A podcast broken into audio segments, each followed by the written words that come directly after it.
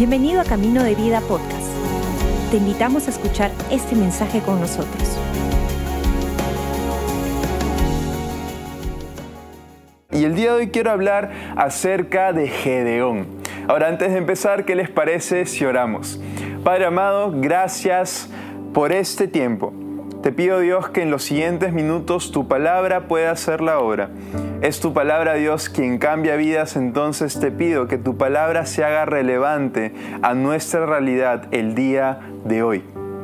Gracias por la oportunidad, en el nombre de Jesús. Amén y amén. El título de este mensaje es el siguiente. Una elección poco probable una elección poco probable. Y creo que la mejor manera de graficar este título, no sé si cuando eras más pequeño y estabas con tus amigos en el parque y empezaban a jugar un juego, ya sea vole, ya sea fútbol, yo recuerdo que en las pichangas usualmente cuando armábamos equipos dentro de mis amigos, siempre habían las personas que las elegían primero. Es decir, habían dos equipos, dos capitanes y comenzaban a armar sus equipos y usualmente siempre al inicio jalaban a los más rápidos, los más habilidosos, el que tapaba bien, el que defendía mejor y usualmente las personas menos afines al deporte se escogían al final. Ahora, ¿qué me dirías si en una situación como esta sería al revés? Es decir, escogieran primero a la persona menos deportista? ¿O qué sería que en un ensamble de música escogieran para que sea parte a una persona que no tiene ritmo? ¿O qué sería si en un contexto de batalla, de guerra, escogieran a la persona más temerosa para que lidere el ejército? Es decir, alrededor nuestro hay elecciones menos probables, porque la razón y lógica no nos diría, deberías escoger esa persona. No sé a cuántos de ustedes les encantaría que un doctor que acaba de empezar su carrera como doctor opere una operación de vida o muerte.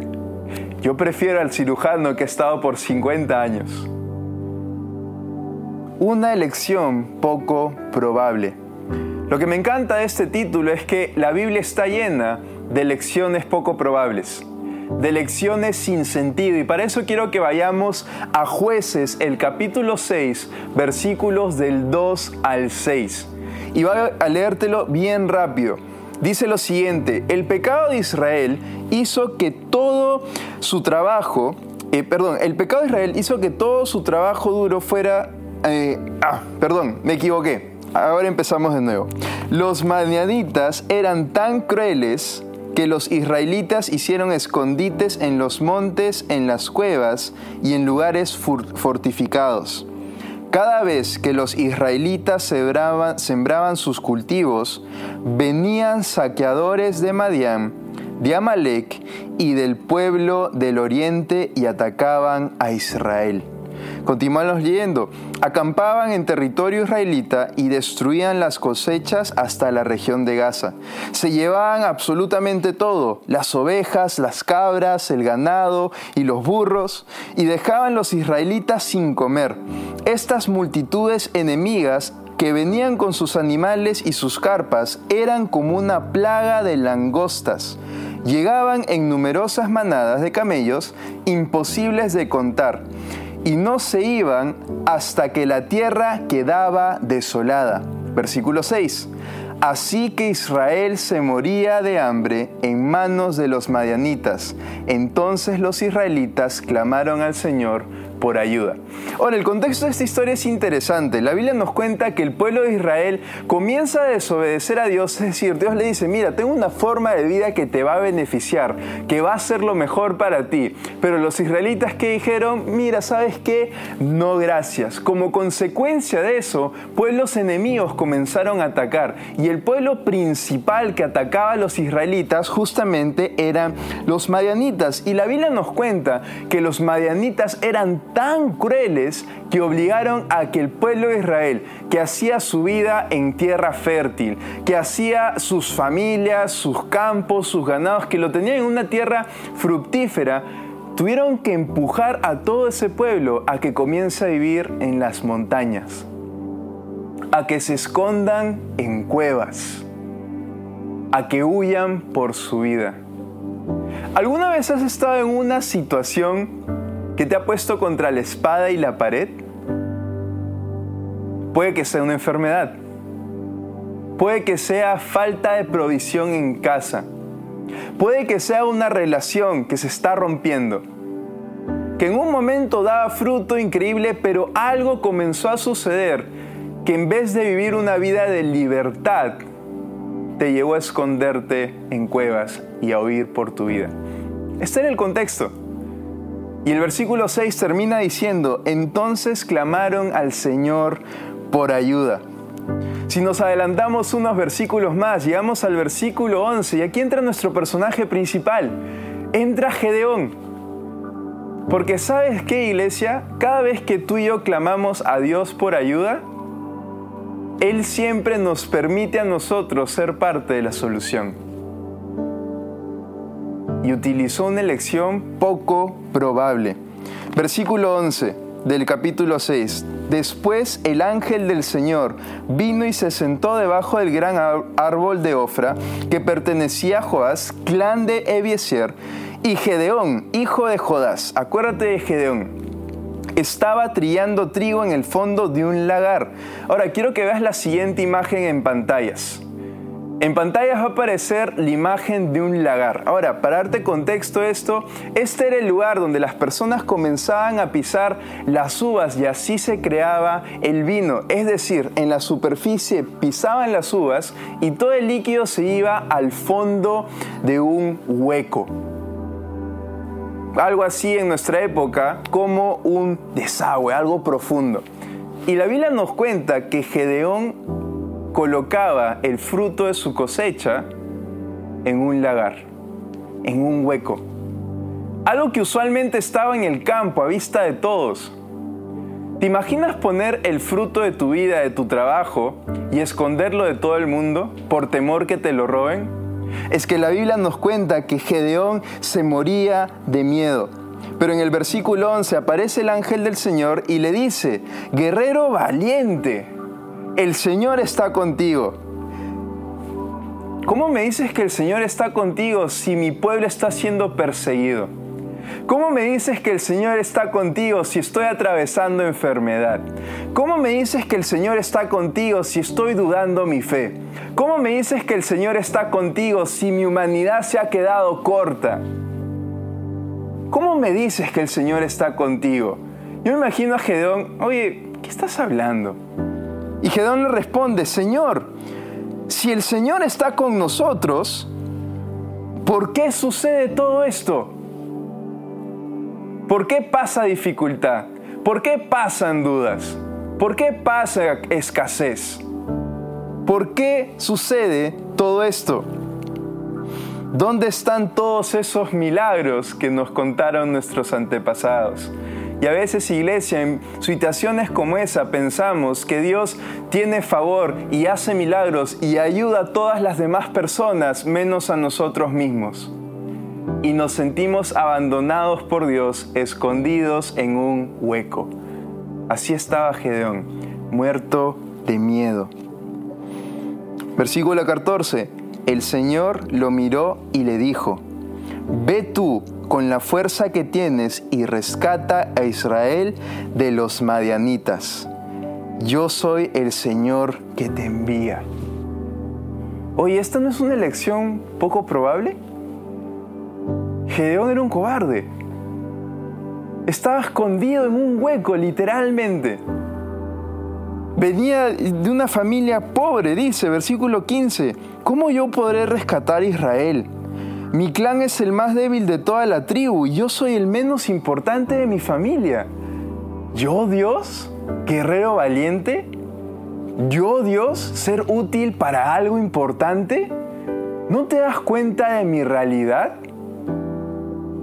Gedeón le comienza a contar su historia a Dios. Y es como si Dios escuchara eso y le, y le dice a Gedeón, oye, no me interesa tu historia, déjame mostrarte tu futuro. Y es lo mismo que hoy día te quiero hacer recordar, iglesia. A Dios no le interesa tu historia. No le interesa que te veas como nada, que te veas como menos. A Él le interesa tu futuro y a dónde te puede llevar Él. Pero tal vez una pregunta importante es, ¿qué ves cuando te miras? Cuando te miras en el espejo, ¿qué ves? ¿Qué palabras vienen a tu mente? Cuando analizas tu vida, ¿qué ves? Porque muchos de nosotros definimos lo que somos por la situación que estamos atravesando. Y te tengo buenas noticias, esa situación va a terminar. Esa enfermedad va a terminar en el nombre de Jesús. Esa falta de previsión va a terminar. Esas dudas en la cabeza van a terminar. Gedeón cuando se miraba y miraba su vida decía, yo soy el menos importante, yo soy un cobarde, yo vivo escondido. Pero Dios, Dios que le dijo, guerrero valiente, el Señor está contigo. ¿Sabes qué es lo hermoso? Dios no nos ve como otras personas nos ven. ¿Te imaginas los vecinos de Gedeón? Oye, ¿Gedeón no vivía en esa casa? No, ese cobarde, ahora vive en un hueco. Pero Dios no nos ve como otros nos ven. Dios tampoco nos ve como tú y yo nos miramos. Y Dios tampoco nos ve como nuestro pasado. Tal vez la gran pregunta para esta tarde es, ¿cómo Dios te ve? ¿O qué ve Dios cuando te mira? Y la Biblia nos cuenta en Romanos 5, 1 al 3. Dice lo siguiente, por lo tanto, ya que fuimos hechos justos a los ojos de Dios por medio de la fe, tenemos paz con Dios. Gracias a lo que Jesucristo nuestro Señor hizo por nosotros. Debido a nuestra fe, Cristo nos hizo entrar en este lugar de privilegio inmerecido en el cual ahora permanecemos y esperamos con confianza y alegría participar de la gloria de Dios. Es decir, cuando tú y yo caminamos con Jesús, tenemos una relación con Él, Dios no nos ve a través de los lentes de la dificultad que estamos experimentando ni siquiera Dios nos ve a través de los lentes de las debilidades que tú y yo tenemos. Dios nos ve a través de la persona de Jesús. ¿Qué significa eso? Dios te ve sin mancha. Dios te ve sin pecado. Dios te ve sin limitaciones. Y Dios te ve con propósito. ¿Qué ve Dios cuando te mira? La Biblia nos dice que Él es un Padre bueno. ¿Y qué Padre bueno no le brillan los ojos cuando ve a sus hijos? Ahora, seguimos leyendo la historia. Y a mí me encanta porque Dios le dice todo esto a Gedeón y Gedeón aún no le cree. y Gedeón le dice lo siguiente, versículo 17. Si de verdad cuento con tu favor, muéstrame una señal de que realmente es el Señor quien habla conmigo. ¿Sabes qué es lo hermoso? Dios no lo mira a Gedeón y le dice, oye, ¿sabes con quién estás hablando? ¿Estás literalmente cuestionando a Dios? ¿Poniéndome a prueba? Yo he creado el universo. Todo lo contrario. Gedeón le dice, oye, muéstrame. Y Dios le muestra. Gedeón le pone una prueba más y Dios vuelve a responder la prueba. Es que iglesia, tenemos que entender lo siguiente. Dios cuando nosotros le decimos, muéstrame mi vida, no dice, ¿sabes qué? No tienes suficiente fe, no me voy a mostrar. Sino dice lo siguiente, ponme pruebas porque pruebas es el mejor escenario para que Dios demuestre que es Dios. Solo invítalo. Y esta tarde quiero animar a aquellas personas tal vez que se consideran una elección poco probable para que Dios haga algo trascendente con tu vida. para que Dios haga algo importante con tu vida. Si tú te consideras poco probable, lo único que Dios necesita de ti es un corazón dispuesto.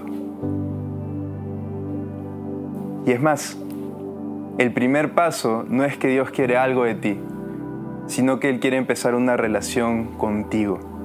Entonces tal vez hoy día tú estás aquí por la primera vez, recién escuchas acerca de este Dios que constantemente da invitaciones y te recuerda identidad. Y quieres experimentar esto.